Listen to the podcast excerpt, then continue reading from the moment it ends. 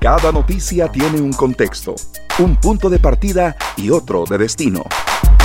Como nada surge al azar, aquí examinamos la realidad desde todas las perspectivas. Cruzamos datos, exploramos puntos de vista y escuchamos a los expertos. Información útil para decisiones inteligentes. Esta tarde, con Esteban Aronne, Marianela Cordero y Sergio Castro.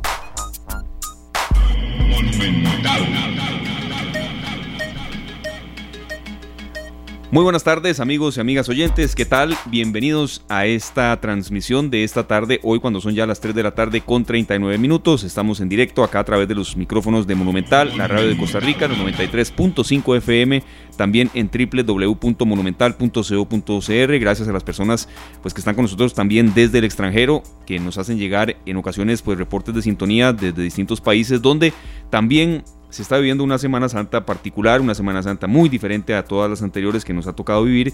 Y bueno, hoy un Viernes Santo comentábamos acá los compañeros Sergio Castro, Marianela Cordero y un servidor Esteban Arón Esparici, que se asemeja un poco a aquellas Semanas Santas en las que hace muchos años de verdad no se escuchaba prácticamente nada. Eh, pues qué dicha que es así, que, que, la verdad vimos y en los recorridos que hicimos y como lo conversamos, muy, muy pocos carros en la calle. Eh, y bueno, una Semana Santa particular, diferente, de muchísima reflexión en ocasiones también, y es uno de los temas que también vamos a tocar hoy porque nos lo han solicitado y porque también queremos que es bueno reforzarlo, eh, de hasta cierto grado de ansiedad ya en algunos casos que puede rayar un poco en tema de desesperación cuando mm, vemos que ya vendrá el lunes y que todavía no haya ciencia cierta, em, como diríamos claridad en cuanto al panorama económico pueda lentamente retornar a la normalidad. Hoy se dijo que el curso lectivo eh, presencial estará totalmente pues eh, suspendido hasta nuevo aviso que por favor se haga caso a los centros educativos privados de que no, no tiene por qué haber ni un solo curso presencial, que ese es obligatorio. Y bueno, que todavía estamos en un decreto de emergencia que el gobierno dio a conocer. Entonces, bueno, un Viernes Santo particular, diferente, de estar en casa, de estar tranquilos, de tratar de tener pues calma y bueno, sobre todo acatar medidas de mm, restricción totalmente necesarias. Hoy en una conferencia de prensa que en ocasiones pues mm, dicta un poco el estado de ánimo de uno en relación con lo que estamos viviendo con el coronavirus. Y hoy, 19 casos más que ayer, sentimos, compañeros, que eh, hay como una tendencia a que el eh, crecimiento exponencial pues no es tan alto, por supuesto, como en otros, en otros países, la tasa de mortalidad en Costa Rica muy, muy baja, afortunadamente. Pero bueno, que un día los datos nos permitan quizás estar un poco más tranquilos que otros días, cuando son un poco más negativos, que no eh, nos llame nunca a bajar la guardia porque todavía no estamos ni siquiera cerca de, de, en la realidad, tener una decisión de este tipo. Muy buenas tardes, compañeros. Maranela, ¿qué tal? La verdad, hoy es una, uno de esos días en que uno aprecia lo que no tiene, porque justo en la mañana estaba pensando, eh, los heredianos que me escuchen sabrán que tenemos un santo sepulcro del que presumimos todos los años, una procesión hermosísima. Eh, una tradición que uno la extraña mucho en las calles y sea uno eh, muy, muy fiel a, la tradición católica o no. Eh, yo sí extraño eso hoy en, las calles de, mi ciudad, pero de verdad, igual que como decía Esteban, me siento orgullosa de que no se veía ni un alma en las calles de Heredia. Yo de la casa al trabajo y ahora al regreso a la casa otra vez y estoy muy orgullosa de que nadie, nadie, nadie, nadie, eh, por lo menos de camino para acá, no me topé nada, ni hasta estos días que uno se fijaba si la placa podía o no podía, nada de eso. Entonces, eh, pues alivia un poco y, este silencio de, una cuaresma y cuarentena, palabras similares, ¿verdad? De días de, de guardar y guardarse, lo hacen a uno pensar, bueno, que ojalá, como le prometimos ayer al doctor Avilés, que sí valga la pena, que valga la pena esto.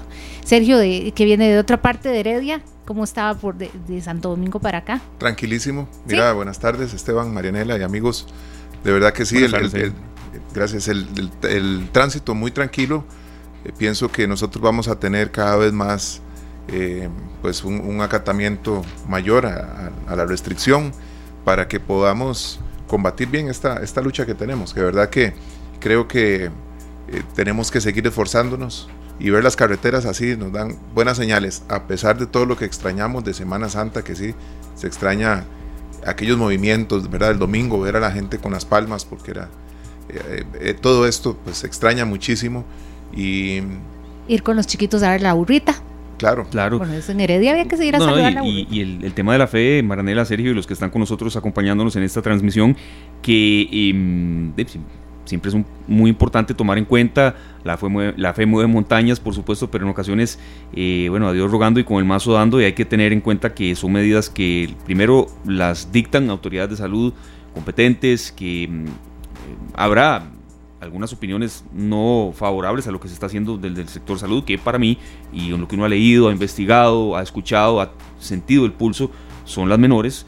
Eh, pero bueno, hay que confiar en lo que se está haciendo y también que los datos lo demuestran en comparación con otros países, que estamos bien, pero que esto no signifique eh, en ningún momento bajar la guardia, Marenla. Y, no sé de dónde vamos a sacar los que somos eh, pata caliente, que estamos viendo las paredes muy estrechas, no sé, los que no tenemos paciencia, esta es la lección de vida, de paciencia, bueno, no sé, de verdad, pero tenemos que, porque ya lo dijo hoy la OMS, que eliminar el confinamiento demasiado rápido podría producir un repunte mortal.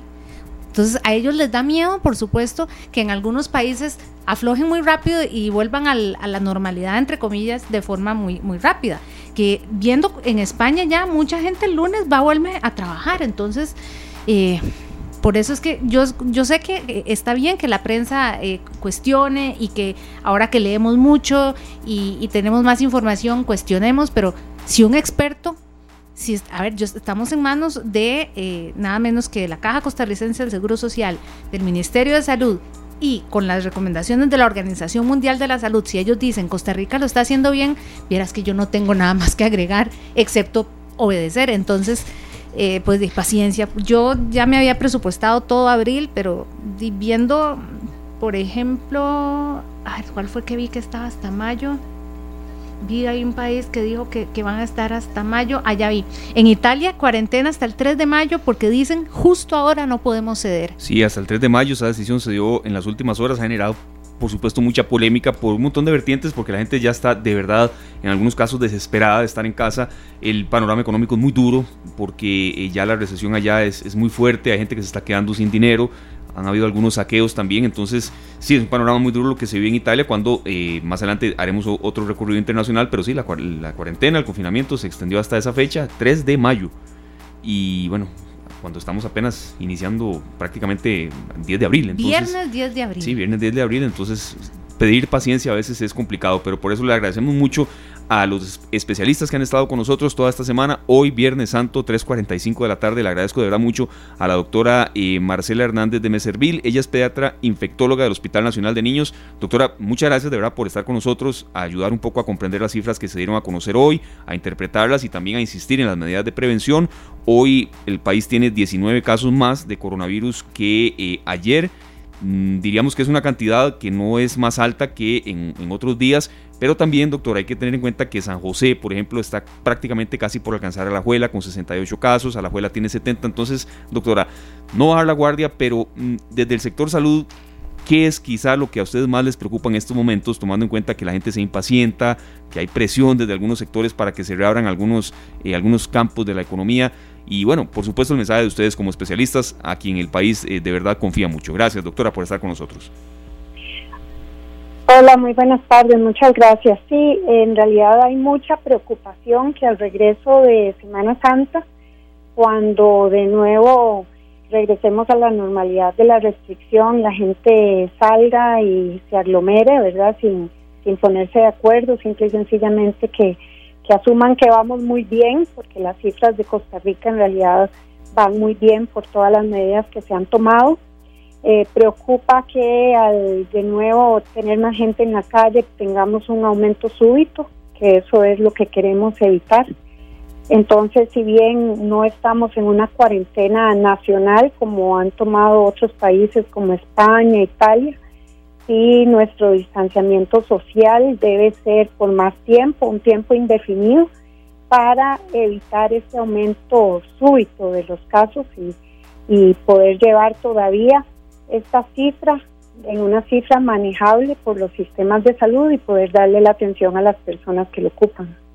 Doctora, hay una frase que eh, yo le escuché a usted y también, mm, mm, tal vez no, no, exactamente literal, pero que la compartía el doctor Román Macaya, presidente de la Caja Costarricense eh, de Seguro Social, que bueno, mm, a veces la gente se asusta un poco cuando se, hablan de escenarios de bolsas para cadáveres o qué sé yo, o lotes de ayuda internacional y que se tiene que estar preparado para el peor escenario y que ojalá sea más bien el mejor. Entonces, ese es un norte que siempre tiene que tenerse en una gestión de riesgo, doctora.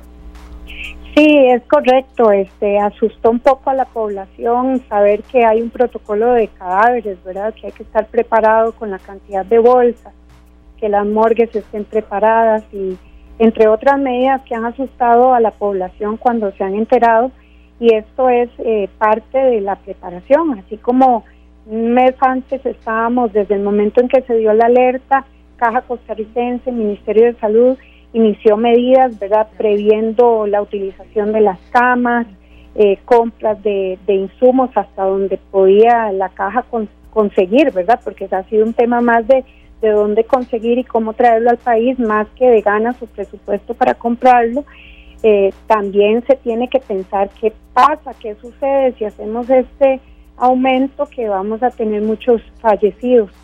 Se hacen algunas proyecciones, son proyecciones matemáticas, en realidad por lo que aprendemos de otros países, China, Corea, lo que vivió Italia, lo que está viviendo Italia y España, pues en realidad pone a, todas, a todos los sistemas sobre aviso para porque puede ser algo que pueda suceder si la población no responde, si los sistemas de salud no dan abasto, es un escenario que, hay que prever. Uno tiene que prepararse para lo peor, esperando siempre lo mejor.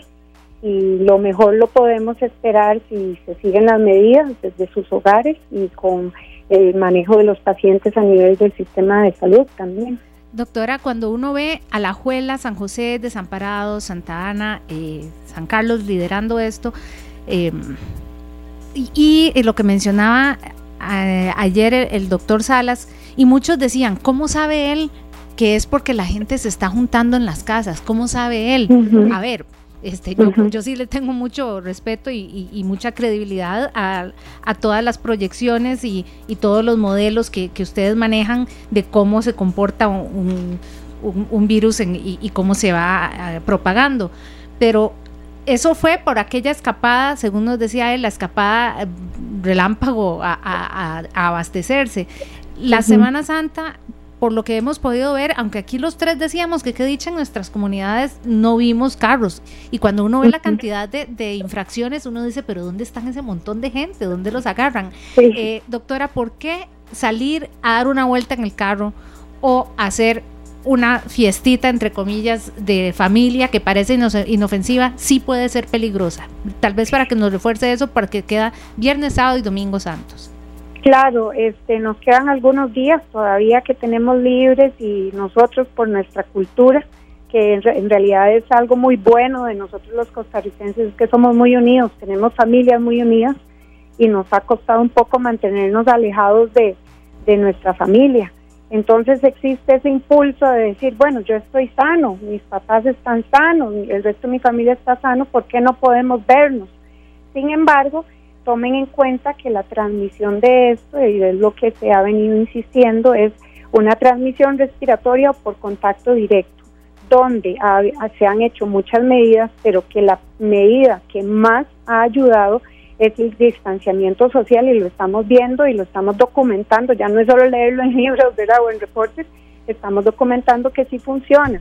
¿Por qué? Porque en el, cuando vemos estas, eh, las calles vacías, eh, la gente que no se está reuniendo, se suspenden actos de, de multitudes, ¿verdad? O conglomeraciones, uno ve que la cifra se puede mantener estable.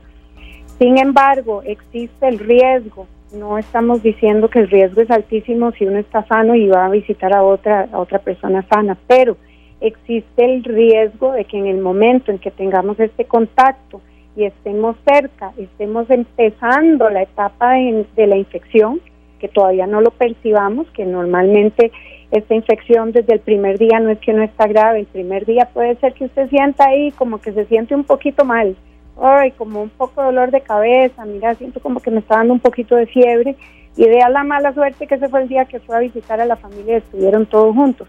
No le estoy hablando de un caso hipotético, en realidad así es como ha pasado con otras personas que luego se confirman, ¿verdad? Que, que piensan que fue, tienen el antecedente o, o, viajaron, ¿verdad? Por ejemplo, viajaron y saben que tienen que estar en sus casas y de repente no perciben el riesgo y da la mala suerte que el día que estuvo en contacto con la familia es el día que empieza con síntomas y ya expuso al resto de la familia. Doctora. Con una posibilidad de transmisión muy alta, porque lo que hemos visto es que si se enferma uno en la familia, la mayoría se enferman y por eso es este número de pacientes que estamos teniendo, ¿verdad? Que estamos viendo, que es uno que se enfermó y enferma a toda su familia y todos sus contactos. Doctora, ahora vemos el tema de, los cantones, ¿verdad? Ya a un nivel más específico, eh, cómo andar uno también en la calle haciendo compras y demás. De, si aumentan los casos de ayer a hoy, que pues, se mantuvo como estuvo los días anteriores, exceptuando el día de ayer, que fue un aumento increíble, ¿verdad? Que no esperábamos nosotros corremos muchos riesgos porque este, en realidad, como usted dice, es algo que anda ahí, tal vez no se ha manifestado, ¿verdad? Y necesitamos hacer la lucha más fuerte ahora, que parece que todo está más tranquilo, es cuando más calma debemos tener. Exactamente, y todavía cumplir más esa recomendación del distanciamiento social, que sí, yo pienso que la mayoría de los costarricenses lo ha entendido bien, pero no todos.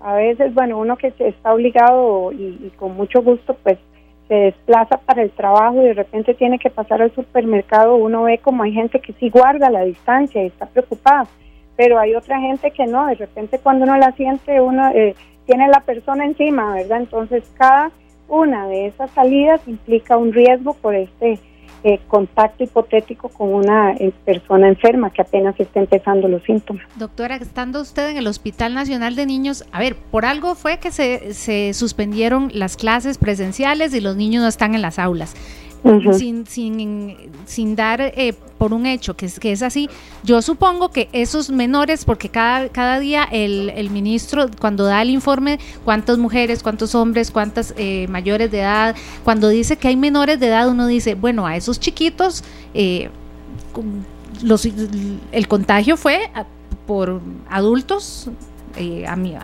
fue, o sea, sus propios familiares. Esto para que...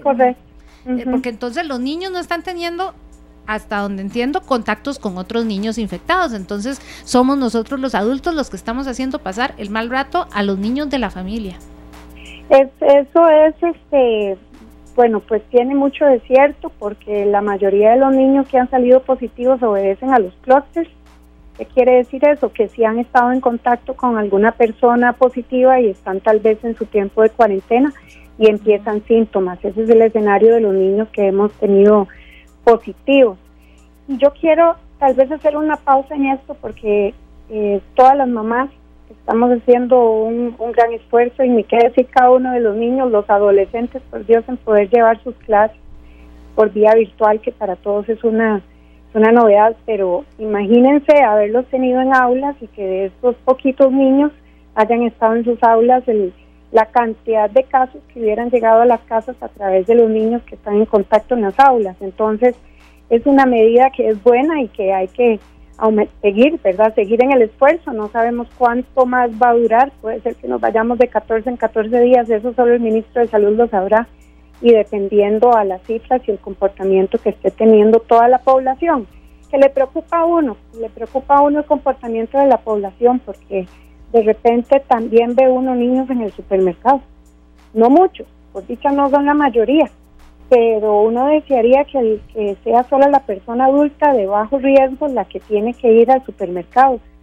Eh, ayudarle a los abuelos, ayudarle a los papás a hacer esas compras y que sea una sola visita grande eh, para que se le pueda llevar este, todas las compras o los medicamentos a las personas de mayor riesgo y tomar en cuenta que los niños no deben de andar en la calle, ¿verdad? En los supermercados o, afuera, ¿verdad? Aunque sea un momentito, porque uno no sabe ese momentito si es el momentito de riesgo para poder empezar con esta transmisión comunitaria, ¿verdad? Porque una vez que tengamos un número de pacientes que, se infecten, de personas que se infecten en la calle, ya seguir el, el rastreo de los contactos se hace cada vez más difícil Entonces, mientras se puedan rastrear contactos o de dónde vino esa infección, es más controlable. Pero si esa infección se desconoce de dónde viene, es muy difícil rastrear contactos y poder poner a todas las personas en cuarentena y ahí es donde podemos ver un aumento exponencial en los casos y en la gravedad. Estamos conversando con la doctora Marcela Hernández, eh, pediatra infectóloga del Hospital Nacional de Niños. Doctora, ya mm, dos breves consultas más y le agradecemos de verdad que esté con nosotros un Viernes Santo, pero sí es importante eh, la opinión de los especialistas y acá nosotros tratamos siempre de, cuando hacemos consultas, pues muchísimo menos de fuentes que no sean oficiales. Doctora, y la Organización Mundial de la Salud, pues hoy fue muy clara en el, y palabras de ellos, que se teme hasta un rebrote mortal del coronavirus y se levantan los confinamientos demasiado rápido. Entonces, entender que la gente querrá lentamente volver a, actividades normales, pero que eh, el reflujo de la pandemia puede ser tan peligroso como su propia propagación. Y aquí un poco aclarar qué serían estos términos, doctora, reflujo y demás. Le repito, provenientes de la Organización Mundial de la Salud, de, información que, que viene de ellos hoy mismo, hoy viernes. Sí, Sí, esto se refiere a cuando ya las cifras pensamos que están bajo control, ¿verdad? Que se piensa que ya pasamos el famoso pico y se empiezan a, retirar medidas de distanciamiento social o, por ejemplo, regresan los niños a clases o se vuelve a la apertura de lugares públicos, bares, restaurantes, parques, empiezan a haber diferentes actividades que permite que la gente tenga contacto más directo, más cercanos, que no se pueda tener esa distancia de 1.8 metros, ¿verdad?, con otra persona, que nos estamos seguros y empiece a haber segundo, un segundo ascenso, ¿verdad?, una segunda curva, un segundo pico, que eso en realidad solo lo podrá decir el tiempo, es una de las grandes preocupaciones.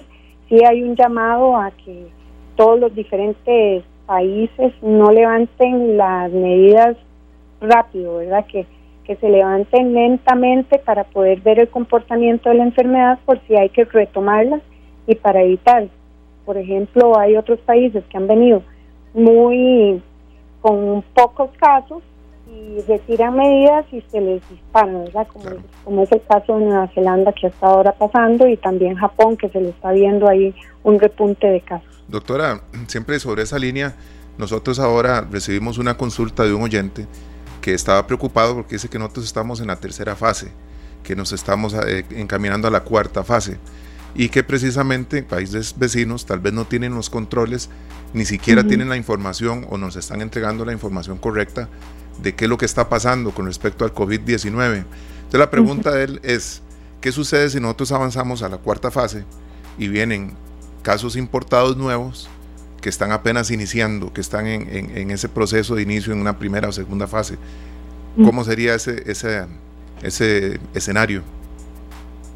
Ese escenario es cuando estamos con los servicios de salud ya rebordados, ¿verdad? Que, que no estamos dando abasto por la cantidad de casos. Ese sería el peor escenario, donde no se pueda tener control de las personas que estén saliendo nuevas con nuevos síntomas, de nuevo con enfermedad y que sean tantas que ya no se pueden rastrear y ya tienen los servicios de salud llenos, ¿verdad? Esto vendría siendo como una alerta roja, ¿verdad? Donde hay que tomar otro tipo de medidas y se permite hacer uso de otro tipo de leyes para poder contener y, y hacer otro tipo de uso de finanzas para poder tomar decisiones más serias, más severas para poder contener el, pico y poder ver cómo se logra bajar el número de casos.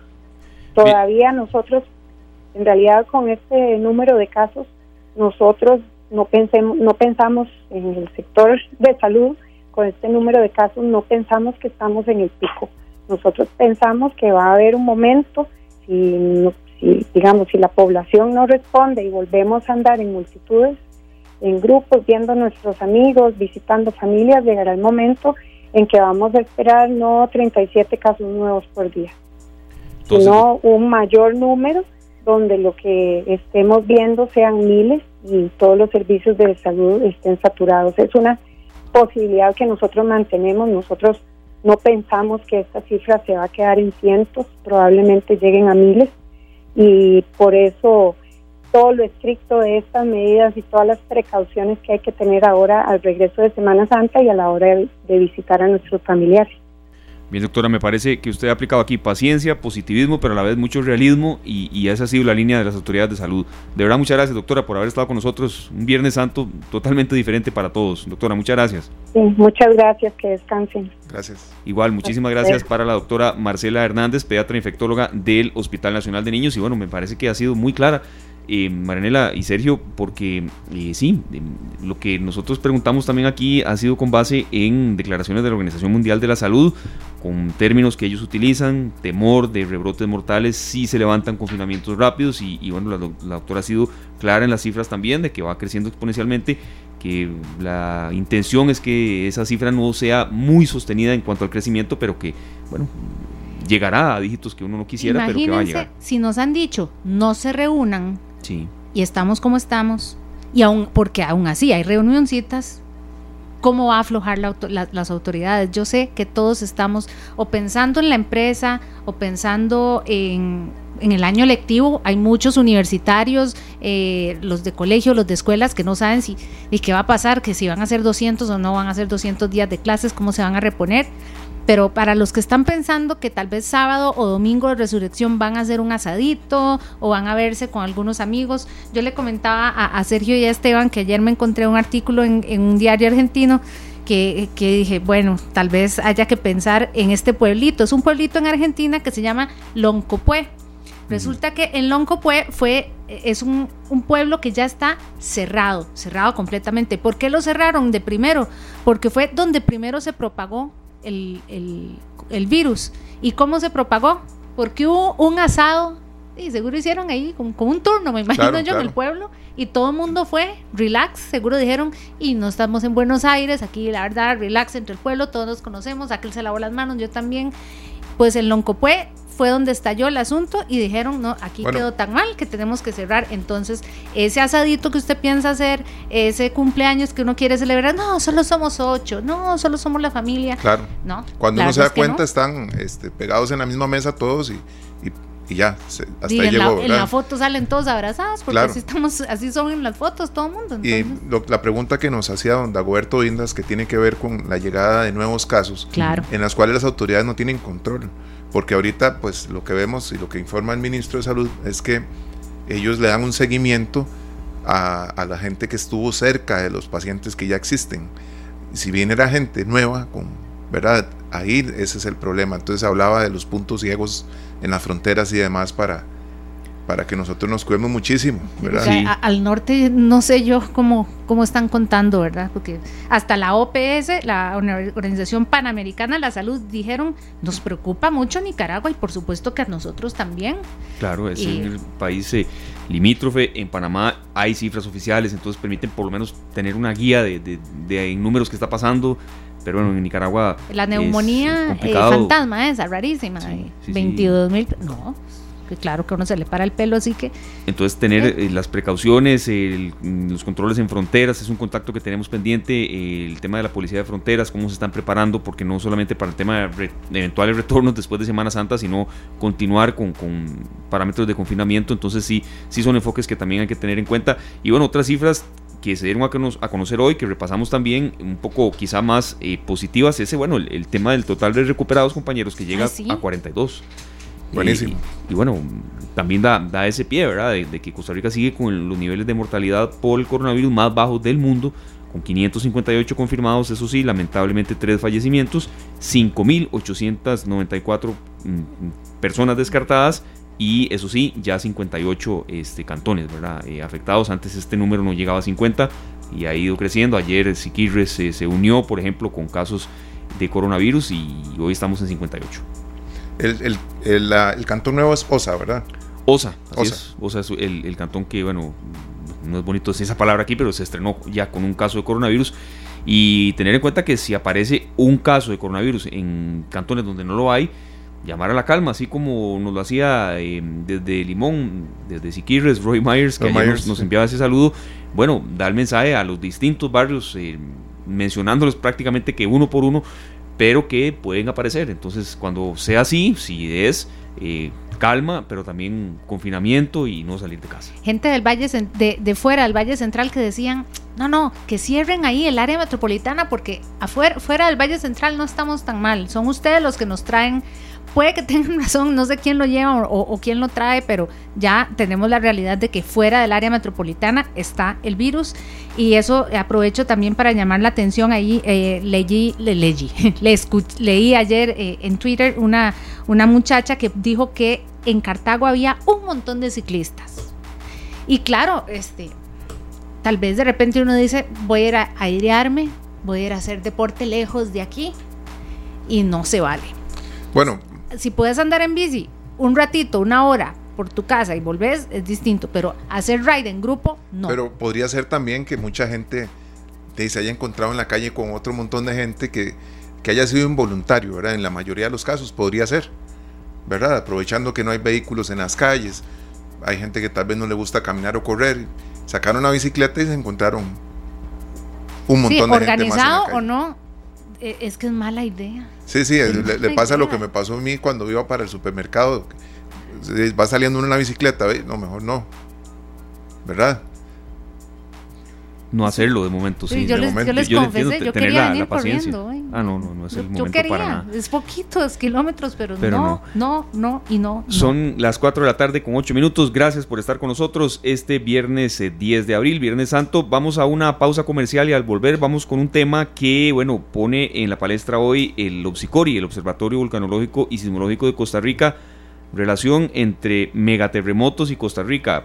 ¿Por qué no puede haber un megaterremoto en Costa Rica? Y bueno, se hace esta, este llamado, también esta información científica total en una época en la que siempre está ese mito que, en Semana Santa tiembla, bueno, en Costa Rica puede temblar hoy, a esta hora, a como un 31 de diciembre, a como un 26 de octubre, a como un 4 de marzo, entonces eso es parte del llamado que hace el eh, Opsicori y tendremos a una, una eminencia y un, eh, un, especialista en materia de sismología, también de geología, acá en Monumental, la radio de Costa Rica, después de la pausa. Ya venimos.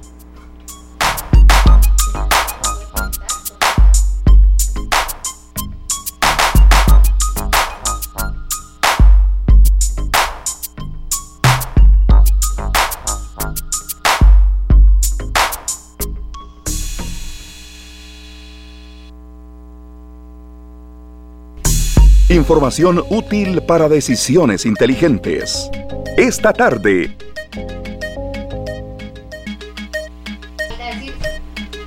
Son las 4 con 13 minutos. Gracias por estar con nosotros acá en eh, Monumental, la radio de Costa Rica, en el programa esta tarde. Muchas gracias por estar eh, pendientes de las informaciones que hemos preparado para ustedes, también de eh, los análisis. Y bueno, uno que no queremos dejar pasar porque bueno, hoy el Observatorio Vulcanológico y Sismológico de Costa Rica pues da a conocer una información que em, por supuesto científica como siempre lo hacen, es una institución en la que siempre acudimos cuando hay un movimiento telúrico, a lo que siempre llamamos los periodistas, pero no solamente es una institución a la que hay que acudir cuando se viene un temblor o un terremoto, sino también mm, estar atentos a las informaciones que brindan de gran utilidad en un país en el que eh, puede temblar hoy a esta misma hora en la que estamos hablando con ustedes y en la que está con nosotros en línea telefónica Marino Proti, quien es, eh, pues la verdad, una autoridad reconocida en materia de geología, sismología y le agradecemos mucho también que esté con nosotros, don Marino, porque se da a conocer por parte del OPSICORI que eh, en Costa Rica no puede ocurrir un megaterremoto, ¿por qué no pueden ocurrir en nuestro país? ¿Y por qué hacer el anuncio de una actividad así? Precisamente el Viernes Santo, don Marino, cuando siempre hay mitos, eh, que en Semana Santa puede temblar, como ustedes siempre dicen, puede pasar en cualquier momento y en cualquier, eh, digamos, fecha del calendario.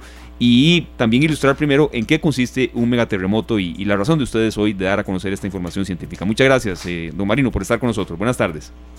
Sí, buenas tardes. gracias por, por, la invitación.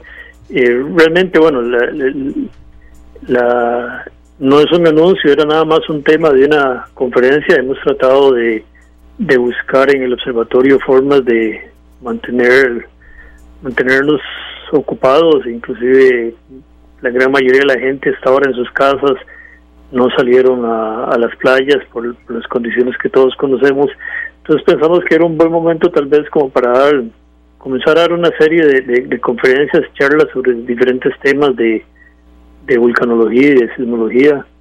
Compañero Esteban Chávez hizo una presentación el martes sobre cómo se eh, redujo el ruido sísmico ah, como consecuencia del, distanciamiento social y pensé en dar una conferencia y el tema de ese se me ocurrió porque es algo que siempre están preguntando sobre si, aquí en Costa Rica podrían ocurrir megaterremotos. Eh, no, no hay ninguna razón, o sea, fue, fue Semana Santa porque, porque en ese momento en que estábamos haciendo eh, esa secuencia de, de conferencias, eh, de nuevo no tiene ninguna relación. Y sí, digamos, el, tema es, es un tema que, que, le interesa en general a la población. Y es bueno, digamos, dejar claro que, que sí, realmente en Costa Rica no hay potencial para, para generar megaterremotos. Y los megaterremotos son terremotos con magnitudes superiores a 9 y para eso se requieren fallas muy grandes de cientos de kilómetros de largo por por más de 100 kilómetros de ancho y Costa Rica no tiene esas fallas. Las ventajas de ser un país pequeño, entonces. Es la ventaja de ser un país chiquito. Con sí, no, y después de que, de que otra ventaja es que, que el, choque de las placas es muy rápido, la zona de contacto es muy angosta, entonces esto hace que se esté, eh, los, los parches que rompen son parches relativamente pequeños que rompen relativamente con frecuencia y entonces apenas alcanzamos, si acaso en una condición extrema, eh, más catastrófica, si acaso cercano a un 8, pero nunca 8.5 o 9 grados de magnitud. Es, ese mito urbano de Semana Santa, calor, temblor, bueno, pero creo que fue antier, ¿verdad, don Marino? somos vecinos, yo vivo cerca de Lopsicori yo en Heredia ni cuenta me di, me, me sorprendió leer en redes sociales que había temblado entonces de repente pensé, ahí está el temblor con que la gente ya se queda tranquila y no va a preguntar más, porque pareciera que lo esperamos o lo jalamos. Eh, ustedes igual eh, lo ven como este movimiento de antier como algo dentro de lo normal, ¿verdad? Sí, realmente, si, si a uno le preguntan, ¿va a temblar en Semana Santa? Uno siempre va a decir que sí. Porque en Costa Rica tiembla todas las semanas. O sea, no hay una sola semana en que no tiemble. Entonces, igual me pueden preguntar, ¿va a temblar esta Semana Santa? Bueno, sí, sí va a temblar. ¿Va a temblar la, la semana entrante? Sí, va a temblar. O sea, nosotros registramos en el orden de 10 a 20 sismos por día. Y, y por lo menos un sismo por semana es sentido por la población. Entonces, eh, lo extraño sería que, que tuviéramos una Semana Santa o una semana en general que en donde no ocurra un sismo sentido. Entonces, eh, eh, siempre van a ver, y no tiene nada que ver con que sea Semana Santa, además de que la Semana Santa cambia de fecha todos los años y menos va a tener una relación. Y con el calor menos tampoco va a tener una relación porque esas son condiciones atmosféricas que están completamente desacopladas de, de los procesos tectónicos interiores. Entonces, eh, no, no hay relación. Y hay, más probabilidades de que la población sienta un temblor en, días en los que hay menos ocupación, digamos, como la Semana Santa, la mayoría estamos de vacaciones o estamos en lugares teniendo menos actividad de lo normal y entonces es más probable poder sentir los temblores, ¿verdad? Porque de, con el movimiento de uno de todos los días de ir al trabajo, de venir, caminar, correr y todo esto, pues se le pasan muchos. Pero podría ser, también también en Semana Santa la gente si está si salió a la playa va a estar moviéndose en la playa, va a estar nadando, va a estar van a estar moviéndose más que, que si están en la oficina sentados en un escritorio. Eh, entonces, eh, realmente no no creo que pueda haber, digamos, una una asociación en ese sentido. Digamos, la gente siente más sismos en la noche porque está reposando. Claro. Tiene capacidad de sentir sismos de, de menor magnitud que, que, en el día cuando está, como dice usted, en el trajín diario. Don Marino, también queremos aprovechar eh, que está con nosotros para mm, refrescar un poco el tema del potencial sísmico que hay en Costa Rica en el Pacífico Sur. Em, había una zona que comprende desde el Golfo Dulce y hasta la Punta Urica, don Marino, que eh, está siempre bajo estudio. Mm, ¿Qué tal ha avanzado ese tema, don Marino? ¿Qué, nuevos procesos de liberación de energía se han dado ahí en, esa zona específica? Sí, este, con, con, precisamente por el potencial sísmico que tiene esta región sur del país, hemos densificado la red eh, sismológica y la red de GPS y estamos aprendiendo mucho sobre esta zona. y la secuencia de sismos del año pasado, mayo y junio, eh, fue muy interesante y, porque teníamos esta red pudimos eh, encontrar cosas interesantes sobre la subducción de la, de la zona de fracturas de Panamá bajo la península de Urica. Pero el potencial sí existe ahí, es una región que ha tenido terremotos importantes con magnitudes entre 7.2 y 7.4 cada más o menos 40 años, 40 años más o menos 5, digamos. Entonces, eh, sabemos que, que, el último fue en 1983, el sábado santo de 1983, han transcurrido ya 37 años Pero inolvidable. Desde, el último. Y, y entonces estamos eh, al final del ciclo sísmico. Yo personalmente es el sismo más fuerte que he sentido. No estaba aquí en Costa Rica para el, para el terremoto de del Valle de la Estrella y pero sentí el del 83 y sentí el del 2012 de Nicoya y el del 83 lo sentí mucho más fuerte aquí en el Valle Central. Don Marino, eh, sé que, bueno, la academia, eh, bueno, la universidad, hay cosas que no, que no paran, ¿verdad?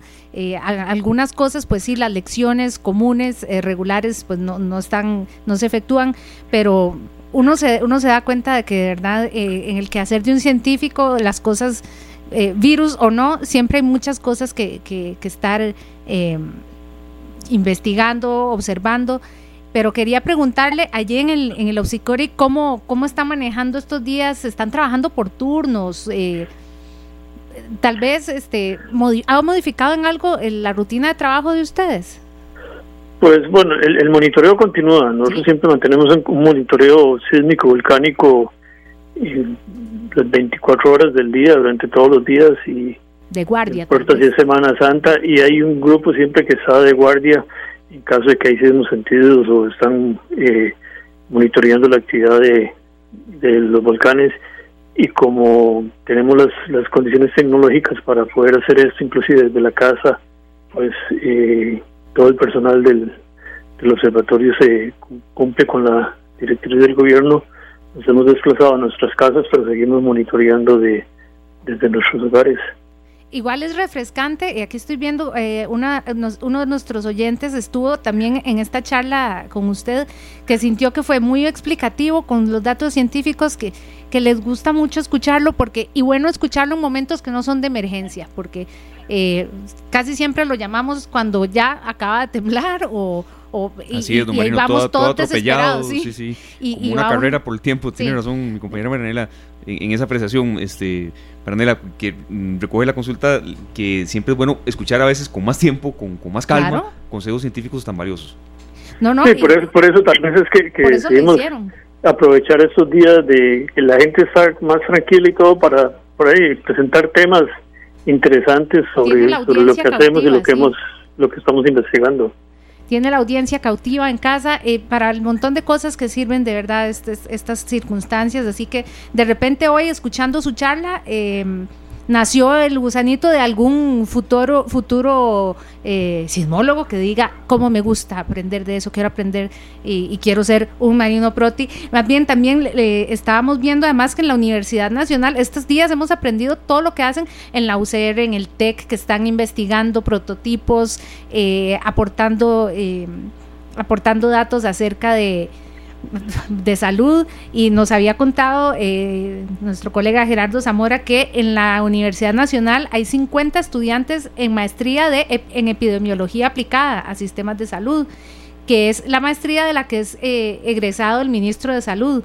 Así que la verdad es que uno tiene mucha fe en lo que hacen ustedes en la universidad y, y me imagino que deben estarse preparando los futuros marinos proti, porque cuando no estaba un marino, viera, pues ahí nos vamos aprendiendo los, nombres de, más científicos que están allí, pero yo me imagino que a usted hasta si se lo topan en la calle le dicen, ahí, ahí viene el señor de los temblores. Ahí viene el señor que sale en la tele cuando uno está pálido del susto, pero es bueno saber este que ustedes ahora están acercándose a la audiencia de otra manera y en calma. Y de por sí, como le digo, ya tembló y muchos ni lo sentimos. No, y en realidad, eh, eh, realmente una situación muy muy particular, muy especial de Costa Rica, eh, con las universidades públicas que realmente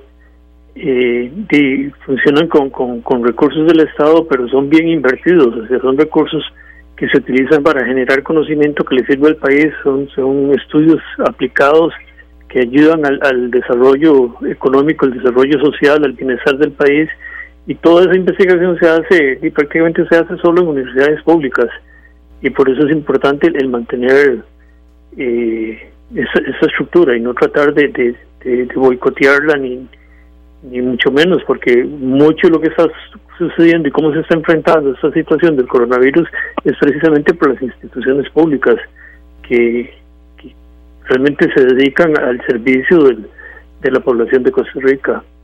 Y sobre lo de la posibilidad, digamos, de simular otros de otros niños que podrían ser sismólogos, yo diría que, prácticamente en Costa Rica podrían ser montones de sismólogos.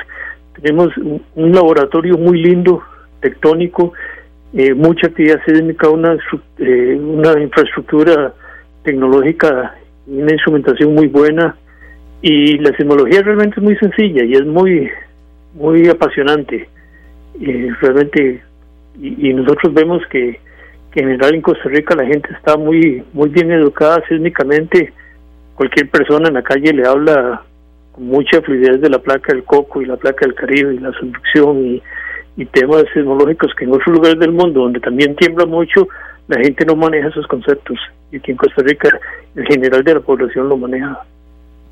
Sí, pero enhorabuena, don Marino, que ustedes aprovechen la tecnología para hacer este esfuerzo como decía mi compañera Marianela y también Sergio lo, lo, conversábamos acá, en momentos donde no hay esa prisa por simplemente saber dónde fue el epicentro, que si hay réplicas, que si no, eh, y a veces preguntas de verdad, incluso ahí los periodistas hacemos, mea culpa también, preguntas insulsas, don Marino, que, que si puede haber réplicas, cuando sabemos que evidentemente va a haber. Entonces, eh, no, no, y, evidentemente a veces uno hace mea culpa cuando en, el trajín pregunta cosas que no son las más adecuadas, que hasta resultan ofensivas para ustedes como expertos. Entonces, don Marino, que sigan aprovechando cuando no hay... No, no, y, ni lo vimos, digamos, es esa conferencia de esta tarde, y la conferencia tardó tardó eh, 15 minutos, pero tuvimos 45 minutos de, de, preguntas. realmente es un buen espacio, uno está tranquilo, tiene todo el tiempo el mundo para contestar y, y, la gente tiene todo el tiempo para preguntar y, es un buen mecanismo para interactuar con, con la población. Sí.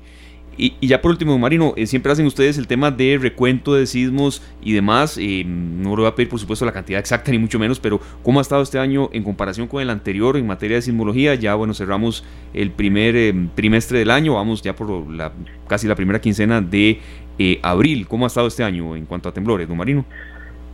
prácticamente normal. En marzo sí tuvimos varios sismos ahí importantes en la zona sur, pero en general la actividad sísmica se mantiene normal. Estamos trabajando en la edición del, del, boletín sismológico de marzo, con, el resumen de toda la actividad sísmica de marzo, y saldrá en estos días.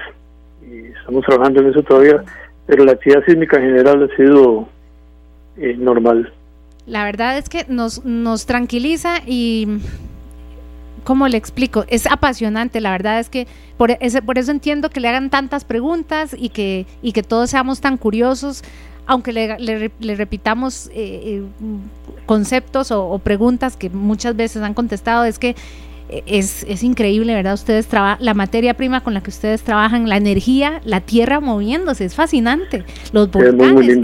la verdad es que por eso es que ahí es donde digo, mm, para muchos, en, en vez de volvernos aficionados, Ojalá que hoy nacieran muchas vocaciones científicas en esa charla. Muchísimas gracias, don Marino, y y entonces en Heredia, pues le iba a decir nos vemos, pero no se sabe hasta cuándo. Y qué dicha que por su casa y por la mía y por ahí alrededor de la U, todo el mundo se está cuidando y estamos guardados en la casa.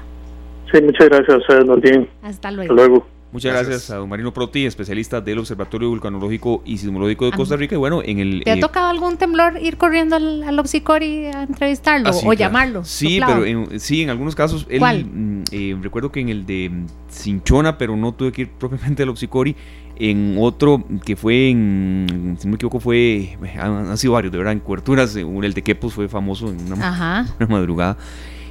¿Te tocó ir? Mm, mm, me tocó ir a que, pues sí, bueno, venir a trabajar y, fue una, una, cobertura, la verdad, muy, muy, de mucha vocación porque eh, fue a las 2 y, si no me equivoco, 2 y 15 de la madrugada y nadie nos llamó, los, los periodistas que estábamos en ese momento.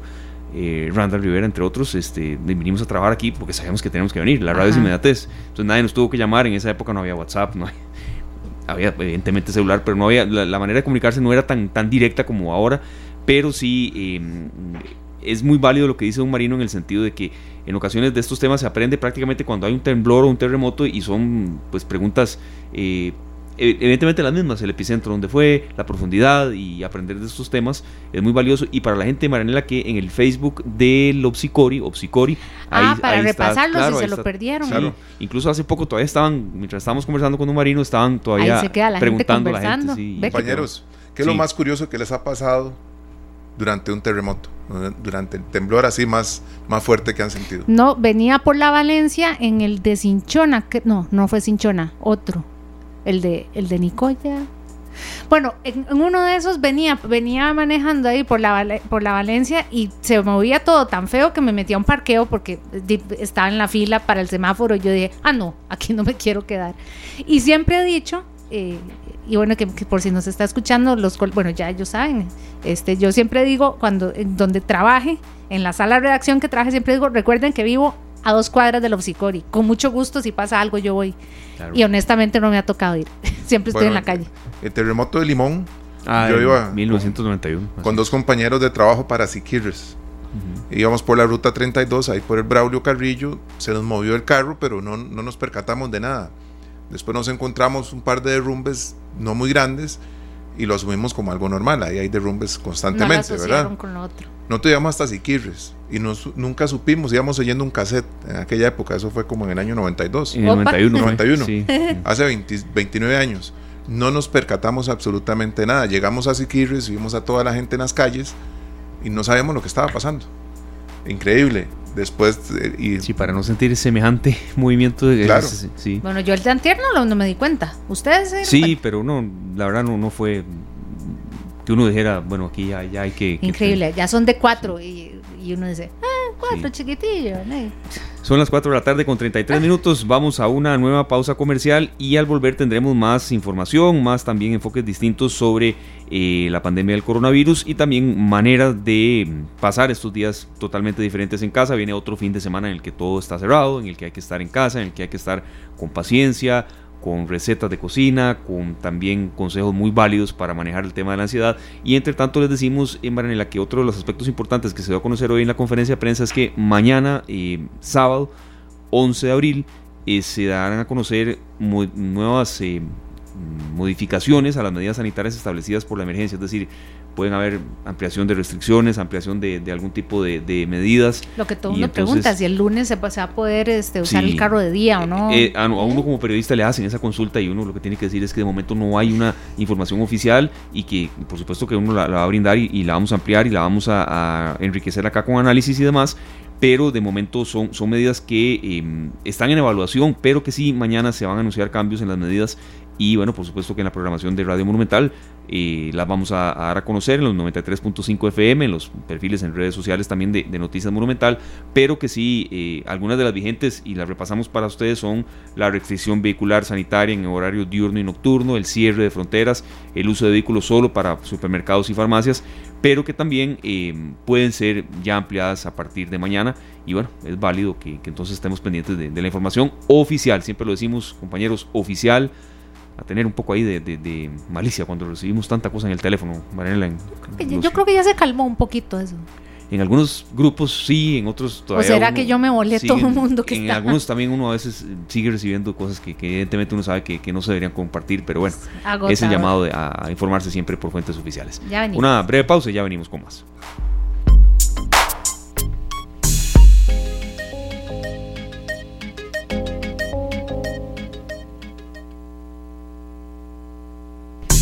Información útil para decisiones inteligentes. Esta tarde. Esta tarde son las 4.39 y sí, es Viernes Santo y estamos trabajando en esta tarde. Aquí está Sergio Castro, aquí está Esteban Arone, también está Marvin en cabina. Eh, porque sí, las cosas no se hacen solas, Dios libre. Don Marvin Ballestero. Don Marvin Ballestero, Dios libre. Eh, y bueno, también es eh, parte también de un servicio que queríamos, eh, que quisimos dar, eh, acompañándolos no solo porque normalmente los días santos, pues hay como un poquito más, como decía don Marino, tenemos una audiencia cautiva con la, la que podemos hablar de, de, otros temas con más calma. Don Marino y el Opsicori hicieron una exitosa charla de, sobre sismología, entonces ya quedó clarísimo que megaterremotos no, si quieren repasar la charla, está en la página del, del Opsicori eh, en Facebook. Ya lo tuvimos con nosotros también eh, en micrófonos.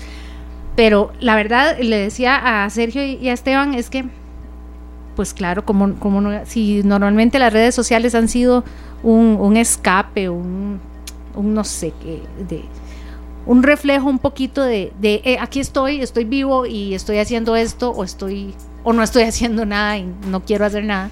Por supuesto que en, circunstancias como las que vivimos, pues por eso es que todo el mundo estaría, dicen que dicha que tengo internet, porque cuarentena sin internet estaríamos un poquito, no solo perdidos sin información, sino pues sin poder por lo menos vernos, comunicarnos.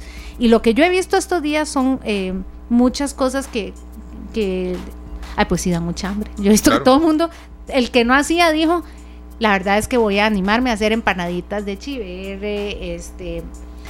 y todos los años en la Semana Santa nos traía ese reto de arroz con qué, atún con qué. Café con qué. Café con qué, como decíamos, pero este año llevamos... sí, llevamos tres, cuatro semanas que muchas familias dicen, esto es lo que hay y te gusta y te lo comes, porque ya no tengo más creatividad y tal vez estamos además limitados de recursos, pero había que, no es que la gente quería saber, desde que, desde que vieron a Sergio aquí en la cabina decían, y... había que invitar a alguien especial. no, no, ven a Sergio y saben que Sergio sabe y que el hermano sabe. Entonces, y pues si uno es antojado, ¿cómo no? Bueno, ahí tenemos a Oscar en línea, Oscar Castro, ¿Quién es? chef, eh, chef ejecutivo de Osulivan Culinari y también eh, mi hermano gemelo que está listo con una receta especial para hoy, que todavía estamos muchos comiendo atún, se puede sustituir, pero eso es algo que va a quedar en manos de, de chef Oscar Castro. Bienvenido, Oscar. Gracias, serio. ¿Cómo está? ¿Cómo está, Nela? Hola. ¿Cómo les va? Muchas gracias, Oscar. Hasta, la voz tienen parecida, ¿qué va a hacer? gracias, Oscar, por, por, estar con nosotros un Viernes Santo, de verdad. No, gracias a ustedes. Más bien yo con todo el gusto del mundo esta semana este me puse a, a hacer Facebook Live eh, con recetas desde mi casa, porque yo dije, tengo que ser una herramienta para las personas, ¿verdad? Porque creo que la vocación de servicio hay que, en estas eh, circunstancias es cuando más debería de aflorar en los que tenemos la posibilidad de compartir algún conocimiento. Entonces, este, yo lo hago con todo el amor del mundo y les agradezco la, toda la, la, super plataforma que es el programa de ustedes y Radio Monumental. Aquí estoy a las órdenes, hoy cuando quieran. Bueno. Oscar, vea, aquí usted sabe que tiene eh, eh, en su hermano un conocedor también y antojado. Esteban, no sé qué tan conocedor sea, pero sé que es antojado. También, sí. Marvin también. Ah, ¿Marvin qué? ¿Antojado o conocedor? Las, dos. Las dos Bueno, yo soy, eh, y yo lo confieso, Oscar, yo puedo abrir una latita de atún y dejarla así nomás y a la par del arroz blanco y con eso yo me siento servida. Pero sé que al atún se le puede dar amor y puede quedar mucho mejor. Entonces cuéntenos qué se le ocurrió. Bueno, yo, yo con el atún tengo muchas historias, ¿verdad? Porque hay gente, esto es algo que es muy cierto, muy lamentable, que la gente dice, yo a usted no lo invito porque no sé qué cocinarle. Y en serio nadie me invita a la casa. en serio. No se imagina. O sea, que sí, sí, la gente no lo puede creer, pero a mí que alguien me invite a la casa es una raya en el cielo. Este, y una vez un amigo llegó a mi casa y me dijo, madre, traje algo para picar y lo que trajo fue unos un atún con vegetales. Y yo, bueno, digamos que yo atunes eh, en agua, en aceite, sin sabor preferiblemente. Y les voy a dar una receta muy práctica que es este un, un unas croquetas. Eh, nosotros eh, tenemos la costumbre y por la formación que, que, en algún momento yo recibí, eh, he visto que muchos en Costa Rica hacemos las croquetas a partir de este del, de un puré de papa o un puré de yuca, ¿verdad? Estos son, son croquetas muy firmes, muy, muy densas, esas digamos son ricas, pero no son así. Las croquetas son de la siguiente manera Vamos a, ocupar dos tazas de leche caliente, un tercio de taza de harina y media barrita de mantequilla o margarina, preferiblemente mantequilla. Vamos a ocupar una pizca de nuez moscada, una pizca de sal y una lata de atún sin sabor, o sea, que sea en agua, en aceite, pero que no sea ni, ni vegetales, ni jalapeño. Bueno, si quieren hacerlo, perfecto, pero esos tienen un mayor contenido de aceite, por eso es que no quiero que tenga sabor. Este, entonces lo que vamos a hacer es lo siguiente. en una sartén o en una ollita no muy grande, eh, mediano pequeña, este, ponemos a derretir la mantequilla a fuego medio, no puede estar muy alto porque se nos quema la mantequilla. Cuando la mantequilla se derrite completamente, agregamos la harina con un, con un, puede ser con un batidor o con una cuchara de madera. Y le vamos dando vueltas hasta que se hace una pelota de harina con mantequilla. Esas dos tazas de leche calientes las vamos a agregar en cuatro partes, igual. Entonces agregamos la primera parte y mezclamos consistentemente hasta que la, esa pelota original de harina con mantequilla se haga más grande, porque ahora tiene leche. Después vamos a, agregar la otra parte, vamos a volver a batir hasta que se vuelva a ser consistente y cada vez que agreguemos leche vamos a ir viendo que ya no va a quedar tan sólido porque ya va a tener más líquido, ¿verdad? Hasta agregar las dos tazas de leche completa. Esas cuatro partes, hasta que no esté bien homogénea la mezcla, no agregamos la siguiente, y hasta que no esté homogénea no agregamos la siguiente, y al final agregamos la cuarta y última parte de leche. Eso lo mezclamos y va a quedar con una textura como, como un almidón un poco más espeso, digamos como ahora que los chicos vean con este slime, ¿verdad? Que es como una textura gelatinosa ahí, este, como esa textura, y lo vamos a pasar a un tazón a que se enfríe, por lo menos a que lo podamos manipular con las manos. Eh, yo sé que la palabra manipular eh, eh, originalmente es con las manos, pero puede manipularse de cualquier otra forma. Este, con las manos. El momento que ya sentimos que la podemos agarrar, vamos a agarrar la lata de atún, la vamos a escurrir bien y la vamos a mezclar con esa harina, con esa masa. Este, eso va a quedar, entre más pase el tiempo, más sólido se va a ir haciendo. Entonces, vamos a dividirlo en bolitas, como de lo que cabe en una cuchara, digamos, de comer sopa, lo que cabe en una cuchara, y esas bolitas las vamos a pasar por harina, huevo y pan molido, y las vamos a freír. Eh, cuando hablo de freír, tiene que ser en abundante aceite, o sea, por lo menos eh, en el recipiente que ustedes quieran. Que naden, que naden. Que naden en aceite, pero ese aceite no puede tener la altura de más de la mitad del recipiente. O sea, una olla, una ollita mediana y el aceite no más arriba de la mitad de esa olla. Porque si salpican, pues hacemos un desastre en la cocina, ¿verdad? Entonces, esas, esas croquetas, primero vos agarras hacer la mezcla esta de leche, es una bechamel, pero con, la mitad del, líquido que regularmente lleva. Ya una vez que hiciste esa mezcla, la dejas reposar y mientras reposa puedes poner a calentar el aceite a temperatura media. Las, las, las croquetas, vamos a hacer bolitas y antes de empanizarlas las vamos a majar en el centro, que queden como una como una galleta aplastadita. ¿Me explico? No, no debe quedar eh, como cilíndrica ni, ni, ni totalmente redonda. Podríamos hacerlo o como un minion, por dar un ejemplo, ¿verdad? Que quede como un tubito aplastado en los costados o que quede redonda y la aplastamos en el centro para que quede aplastada, como una galleta de aquellas, las Julieta. Sí, Mucha gente conoce la galleta. Claro, Aplastadito en el centro. Clarísimo. Este, sí, sí, sí, sí. Entonces, agarramos y las freímos. Todos los elementos que nosotros ponemos a freír en aceite, cuando empiezan a flotar es porque están cocidos. Ahora, cuando nosotros freímos algo que está empanizado, no solo tiene que estar cocido, sino que tiene que estar a bonito color. Entonces, no solo porque esté flotando, está listo, sino porque tiene que dorarse bonito. ¿Ya? Entonces ya una vez que empiezan a flotar, con una cucharita metálica o algo así, le empezamos a dar vueltas para que ellos vayan tomando mejor color. Y en un plato con toallas de papel, sacamos esos croquetas que están listos y los vamos colocando ahí. Voy a dar una recomendación.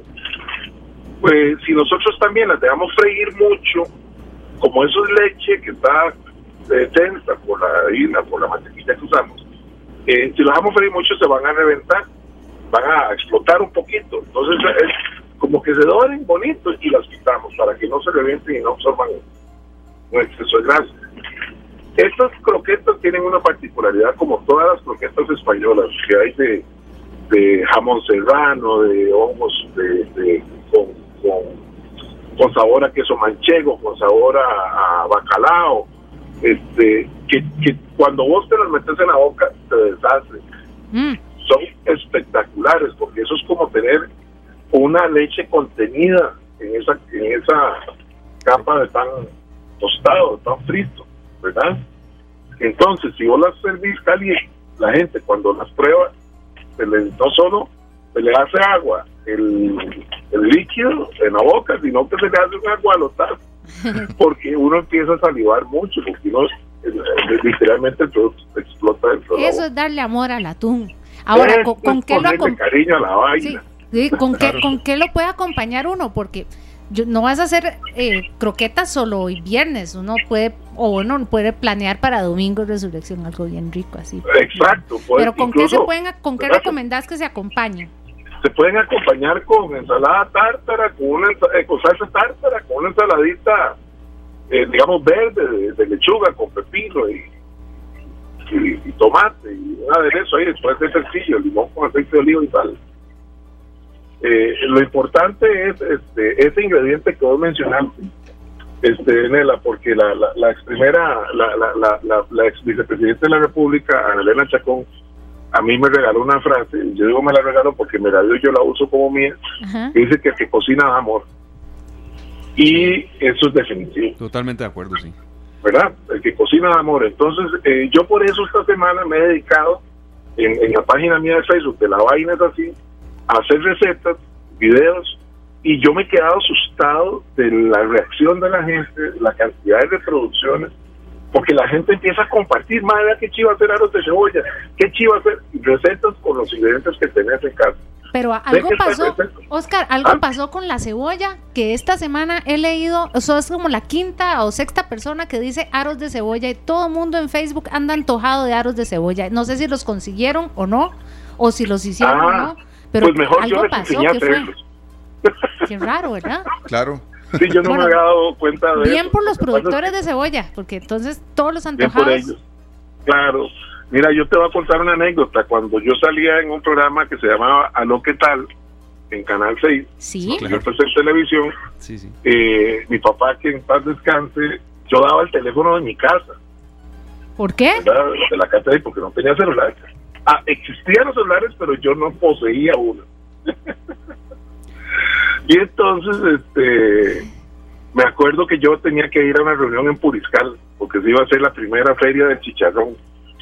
Y entonces yo iba a ser el que inauguraba la feria del chicharrón. Y la cuestión es que yo hice el programa en, en Aloquetal de los aros de, de, cebolla y me fui para Puriscal. Cuando yo vuelvo a, a San José, mi papá estaba tan bravo pero tan bravo. Y me decía, vea, yo prefiero que usted no siga dando el teléfono de la casa. Me dice, no puede ser. Dice, yo creo que yo he recibido 200 llamadas. Por eso, y no voy a decir la palabra primero porque es bien santo. Estamos en radio. Por eso salen aros de cebolla.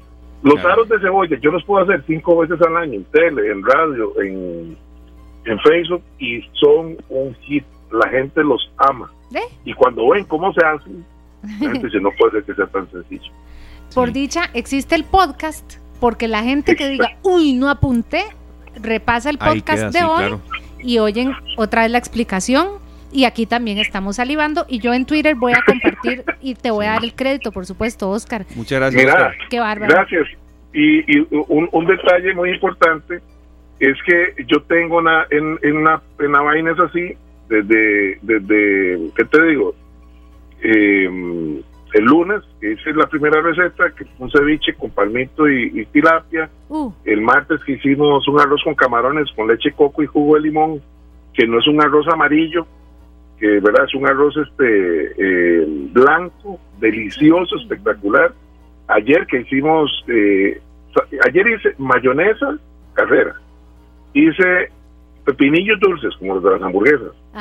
Salsa tártara, porque la salsa tártara lleva pepinillo dulce. Entonces dije, yo voy a enseñarle a hacerlo, ¿verdad? Y después hice los aros de cebolla. Entonces, si la gente quiere ir y, y, y, ver las recetas, eh, digamos, como la salsa tártara que estoy recomendando para acompañar estos croquetas, ahí la pueden, la pueden ver y, y repasar. Perfecto, Oscar. De verdad, muchas gracias. Ahí estaremos en otras oportunidades también acudiendo a usted.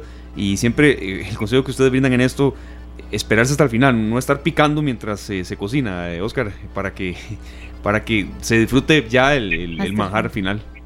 Sí, porque con los aros de cebolla, yo lo digo incluso ayer, digo, es, muy jodido, perdona la expresión, porque vos estás haciendo los aros de cebolla y tus invitados se los están comiendo conforme van saliendo. Claro, sí. Entonces, eh, yo creo, Esteban, que es súper importante que la gente pueda eh, esperarse al final.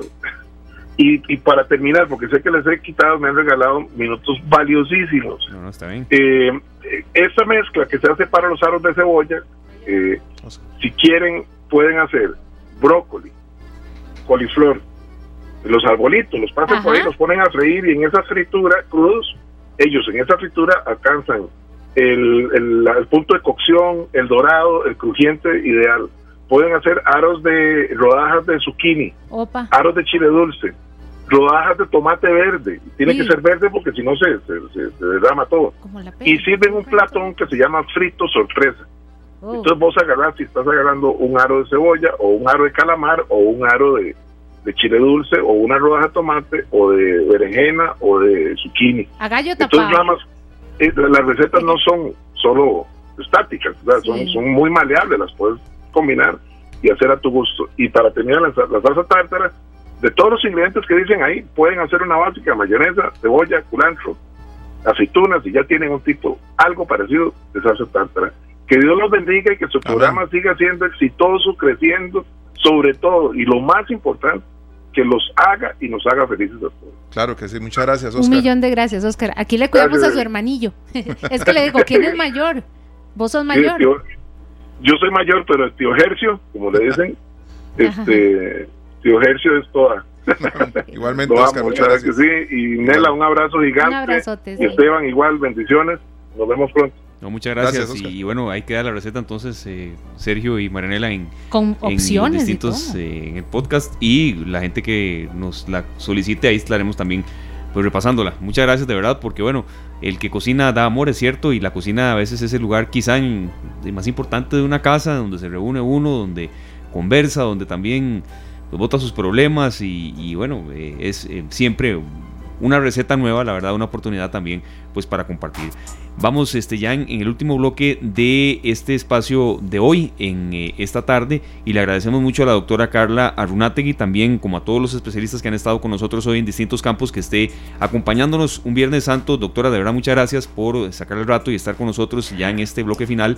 En el tema del manejo de estrés, manejo de ansiedad, viene otro fin de semana, decíamos que han sido fines de semana complicados porque nunca hemos vivido tal vez un confinamiento así, de no salir, de no poder ir a un restaurante, a un cine, a un estadio, a hacer deporte, a una piscina. Y, bueno, a veces ya para, para ustedes como profesionales en psicología es complicado pedir paciencia, pero siempre hay una opción también cada cabeza es un mundo, pero también cada cabeza puede tener su manera de encontrar un poco de, paz y de sosiego también. Entonces, doctora, ¿qué, qué tipo de consejo brindar cuando ya eh, los días van aumentando y en algunos casos la impaciencia se va tornando más eh, eh, amplia que en otras personas? doctora, muchas gracias por estar con nosotros. Bueno, un gusto igual para, para mí estar con ustedes compartiendo un ratito. Y bueno, más que todo en, la, en la cuestión del el estrés, ¿verdad? Que es lo que más se está viendo, el, el estrés, la ansiedad. Hay un factor importante en esto.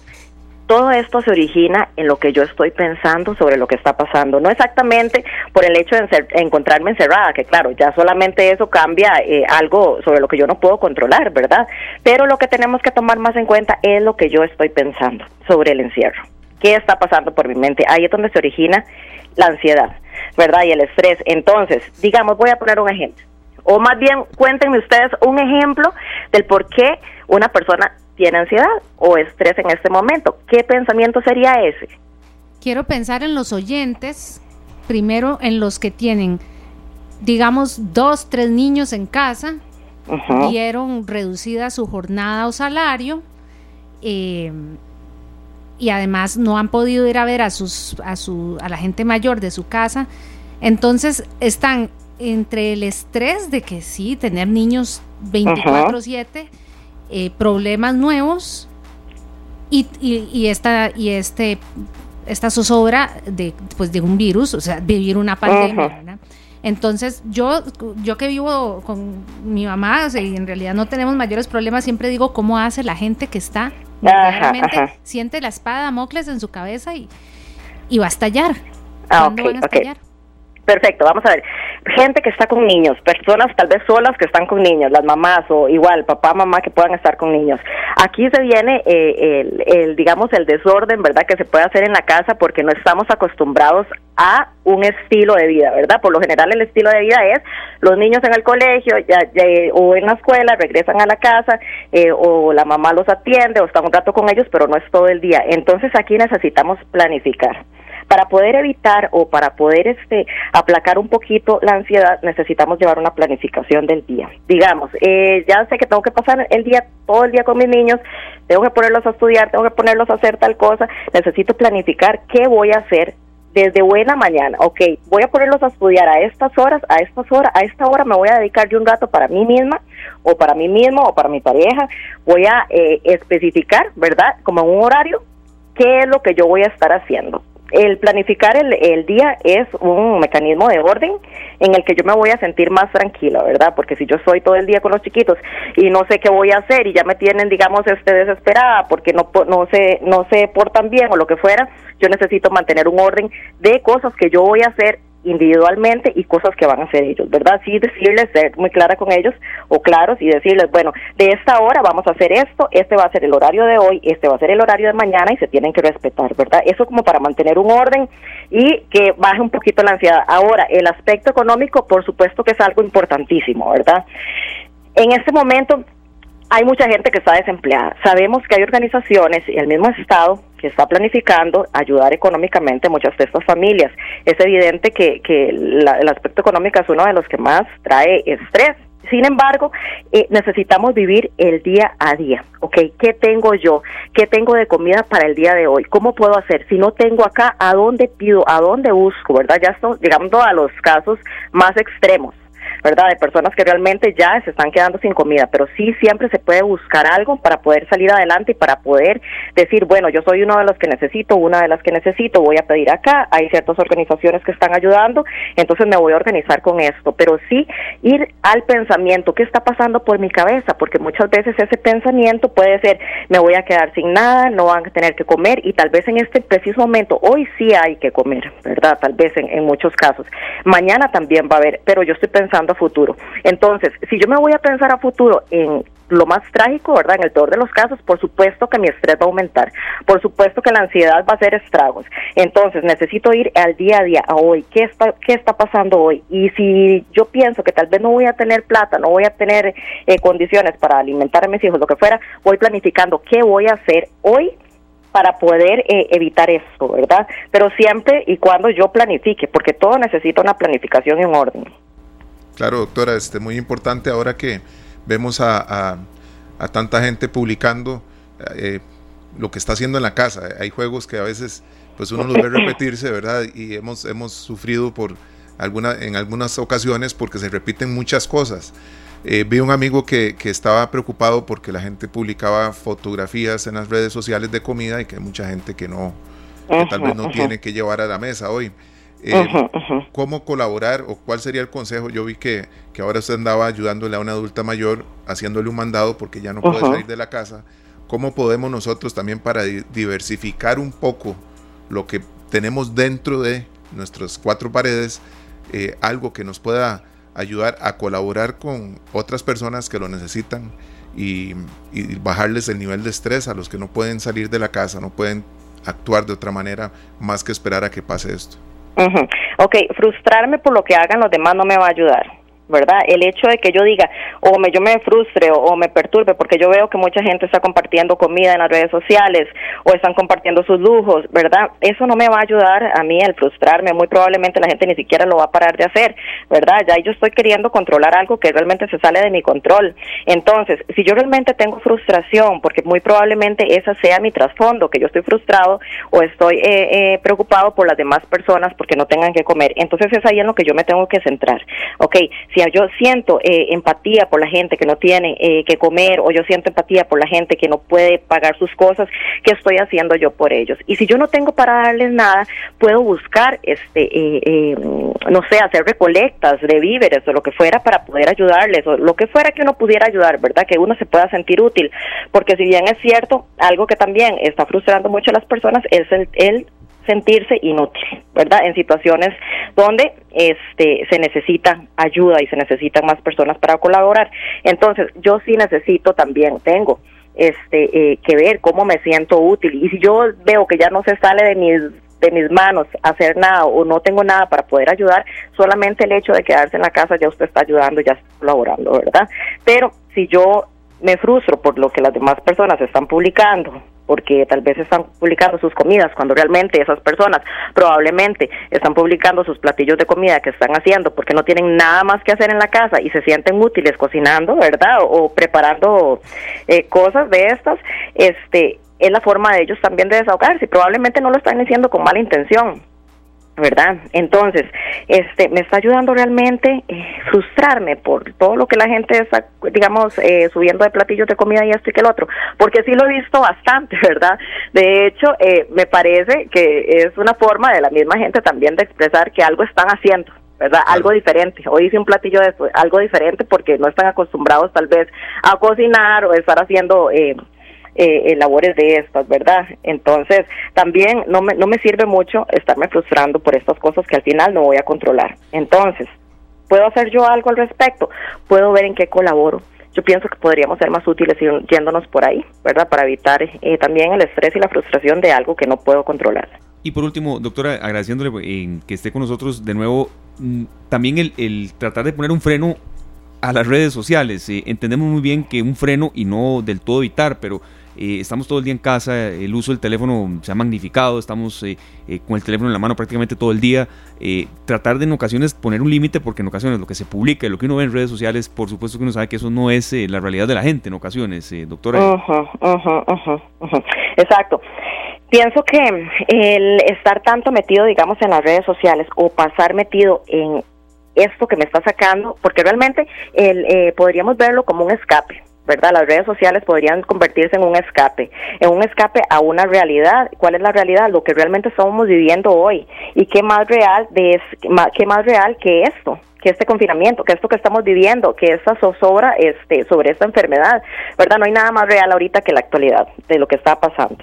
Entonces, si una persona pasa metida en las redes sociales o pasa este perdiendo el tiempo digamos en este tipo de cosas que no le están dejando nada, no le están alimentando, que más bien lo que pueden hacer es este perjudicarle, ¿verdad? Por tanta noticia y por tanta sobreinformación, entonces aparte de que está escapando a una realidad que también es eh, su realidad de estar solo, ¿verdad? O de poder introspectar, de poder estar en una realidad consigo mismo, de, de hacerse muchas preguntas eh, de qué estoy haciendo con mi vida en este momento, a qué, a qué he estado escapando, ¿verdad? Muchas cosas a las que podemos pensar eh, que me pueden hacer crecer en medio de esta oportunidad que es la crisis, ¿verdad? Entonces, es estar metido tanto rato en las redes sociales, evitando una realidad que es el estar conmigo mismo, ¿verdad? Conmigo misma sola, para poder pensar un poquito, también me puede eh, perturbar un poco, ¿verdad? Y me puede más bien después hacerme sentir más ansiosa o más ansioso de estar solamente viendo eh, eh, noticias, ¿verdad? O sobre información de este tipo. ¿Que son malas las redes sociales? Por supuesto que no, ¿verdad? Nos ayudan a despejarnos un rato, a reírnos un rato, a informarnos, sin embargo, sí hay que tener todo eh, con cuidado y con medida, ¿verdad? Carla, le voy a preguntar a usted, a Esteban y a Sergio, y también me respondo yo misma han llorado estos días? Se lo pregunto a, ustedes porque hoy leí un artículo en el New York Times donde decía que una mamá de familia en New York decía que su único momento de, eh, de escape de eso, de, chiquitos, marido, trabajo, encierro, eh, noticias, era cuando agarraba el carro para ir al súper y se encerraba un ratito, lloraba un ratito en el carro, eh, respiraba hondo y decía, solo aquí puedo llorar un rato. A mí me, sorprendió, yo no había llorado en todos estos días y hoy vi unas, unas, eh, un video de, imágenes muy lindas, pero muy tristes de, Roma, una ciudad tan hermosa, pero sola, sola, sin, sin gente. y yo dije, ¿por qué? ¿Por qué, me, ¿por qué hasta ahora me siento así? Entonces, si usted quiere saber si usted ha llorado un poquito estos días, si Sergio ha llorado estos días o Esteban, o si ya, ya sienten, ya uno se da cuenta, ¿verdad? Cuando ya ya tira el tapón. sí, por supuesto. Sí, de hecho me pasó, pero muy al principio, empezando eh, eh, la pandemia aquí en Costa Rica, cuando yo empecé a ver cuáles eran más que todas las personas afectadas, es, cómo se estaba dando todo, eh, cómo se podía venir una crisis, un montón de cosas, ¿verdad? Que ya yo veía venir y que realmente sí me hicieron sentir impotente, porque esa es la palabra, la impotencia, fue la que tal vez a mí me hizo como desahogarme en ese sentido porque sigo siendo humana, ¿verdad? Sin embargo, una vez que yo paso esta etapa, ¿verdad? Donde yo digo, ya necesito desahogarme, sé que no, no puedo controlar nada, se sale de mi control el, eh, eh, muchas cosas, algunas las puedo controlar, como el poder eh, eh, limpiarme las manos, lavarme las manos, todo esto, sin embargo, nadie está exento. ¿Verdad? Entonces, eh, si hay una, un sentimiento de impotencia que sí me hizo a mí sentirme bastante triste, muy al principio, ya después lo acepté como una oportunidad de algo nuevo, ¿verdad? De algo que realmente soy consciente que no puedo controlar. Es ahí la conciencia eh, lo que a mí me da la paz, ¿verdad? Consciente de que esto no lo puedo controlar, pero lo puedo, eh, pero me puedo acoplar ¿verdad? Exactamente, digamos, como las mamás que dicen, ya no puedo, estoy desesperada, no soporto estar eh, con mis chiquitos que me desesperan, o estoy que el otro, o, pensar muchas cosas, que también ha pasado, no tengo un rato sola para mí, ok, necesito desahogarme, pero después del desahogo necesito planificar qué voy a hacer para poder eh, eh, controlar esto, lo que esté en mi, en mi poder, ¿verdad?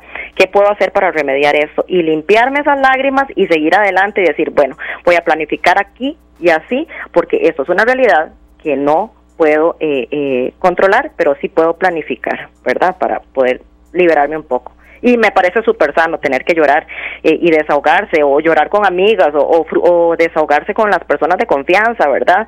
Es muy sano porque no podemos tragarnos eh, ese, ese, dolor o esa impotencia porque en una u otra forma va a explotar y muchas veces se explota en forma de ira y al final es peor. Sí, hasta llorar por videollamada, ¿por qué no? Ahora que, Por supuesto.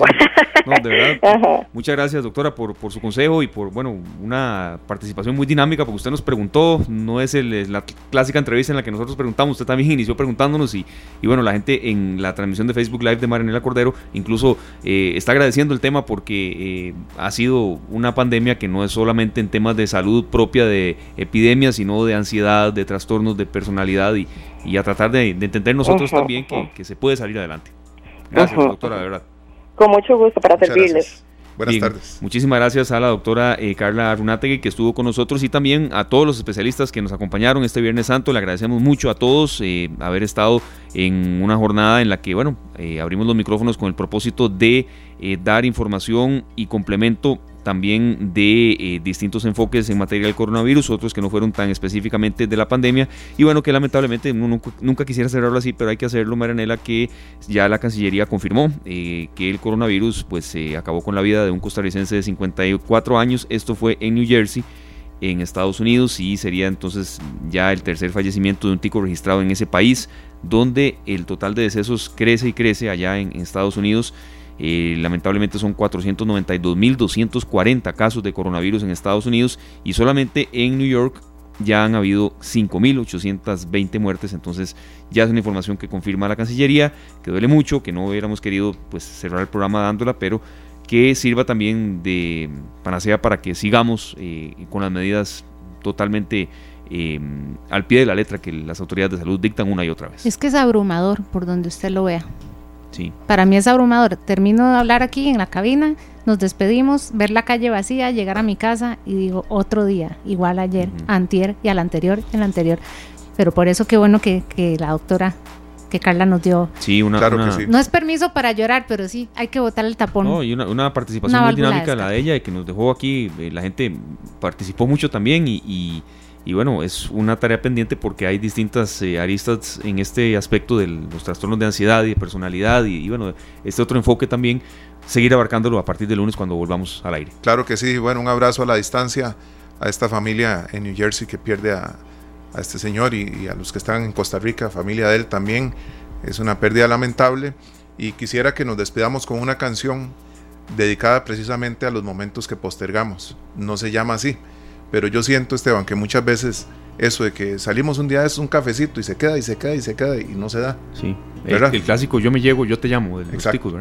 Aquí tenemos a esta gran artista que se llama India Martínez al lado de Abel Pintos, se llama Corazón Hambriento y con esto nos despedimos. Feliz fin de semana. Felices pasos. Nos demos todo por perdido. Aún no llegó la sangre al río. Imagina un final distinto a los demás. Seremos lo que siempre fuimos, honestos en nuestro delirio de querer alcanzar estrellas en el aire. Di si aún nos queda una razón. Si como a mí aún te queda ese dolor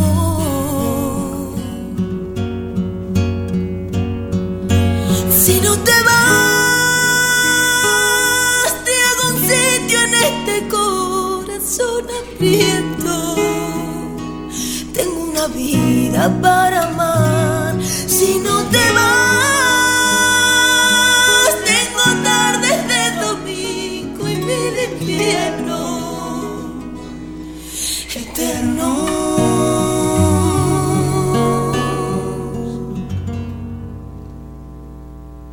quieres paz adentro.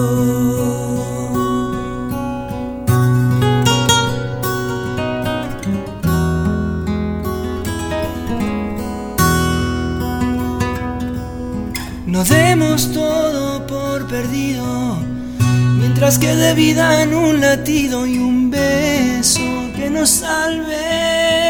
Y como antes queda una razón,